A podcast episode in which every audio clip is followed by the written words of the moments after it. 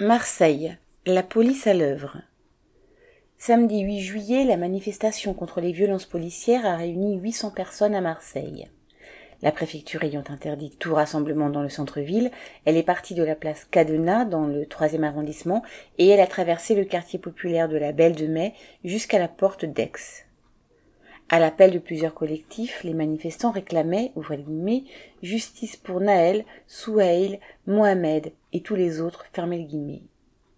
Le père de Souhaïl a pris la parole pour dénoncer le piétinement de l'enquête sur la mort de son fils, de 19 ans, tué lors d'un contrôle routier par un policier stagiaire il y a deux ans, dans ce même quartier de la Belle Étoile de Mai.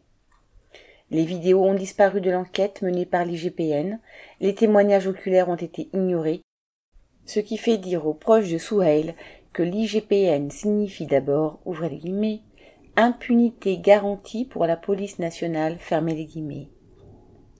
Pendant les trois soirées où la colère a embrasé le centre-ville de Marseille, à la suite de la mort de Naël, les violences policières ont redoublé.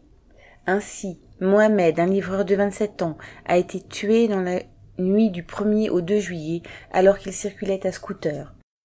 Il a été retrouvé en arrêt cardiaque près de l'immeuble où vit sa mère, en plein centre-ville, arrêt cardiaque qui aurait été provoqué, selon l'autopsie, par un impact de flashball dans le thorax. La même nuit, Eddie, 22 ans, a reçu un tir de flashball dans la tempe avant d'être roué de coups par une équipe qu'il a identifiée comme étant de la BAC. Travaillant dans la restauration, il venait retrouver un ami après son service du soir. Son agression aurait pu être mortelle s'il n'avait été transporté aux urgences par l'épicier auprès duquel il s'est écroulé dans le coma après une rupture d'anévrisme.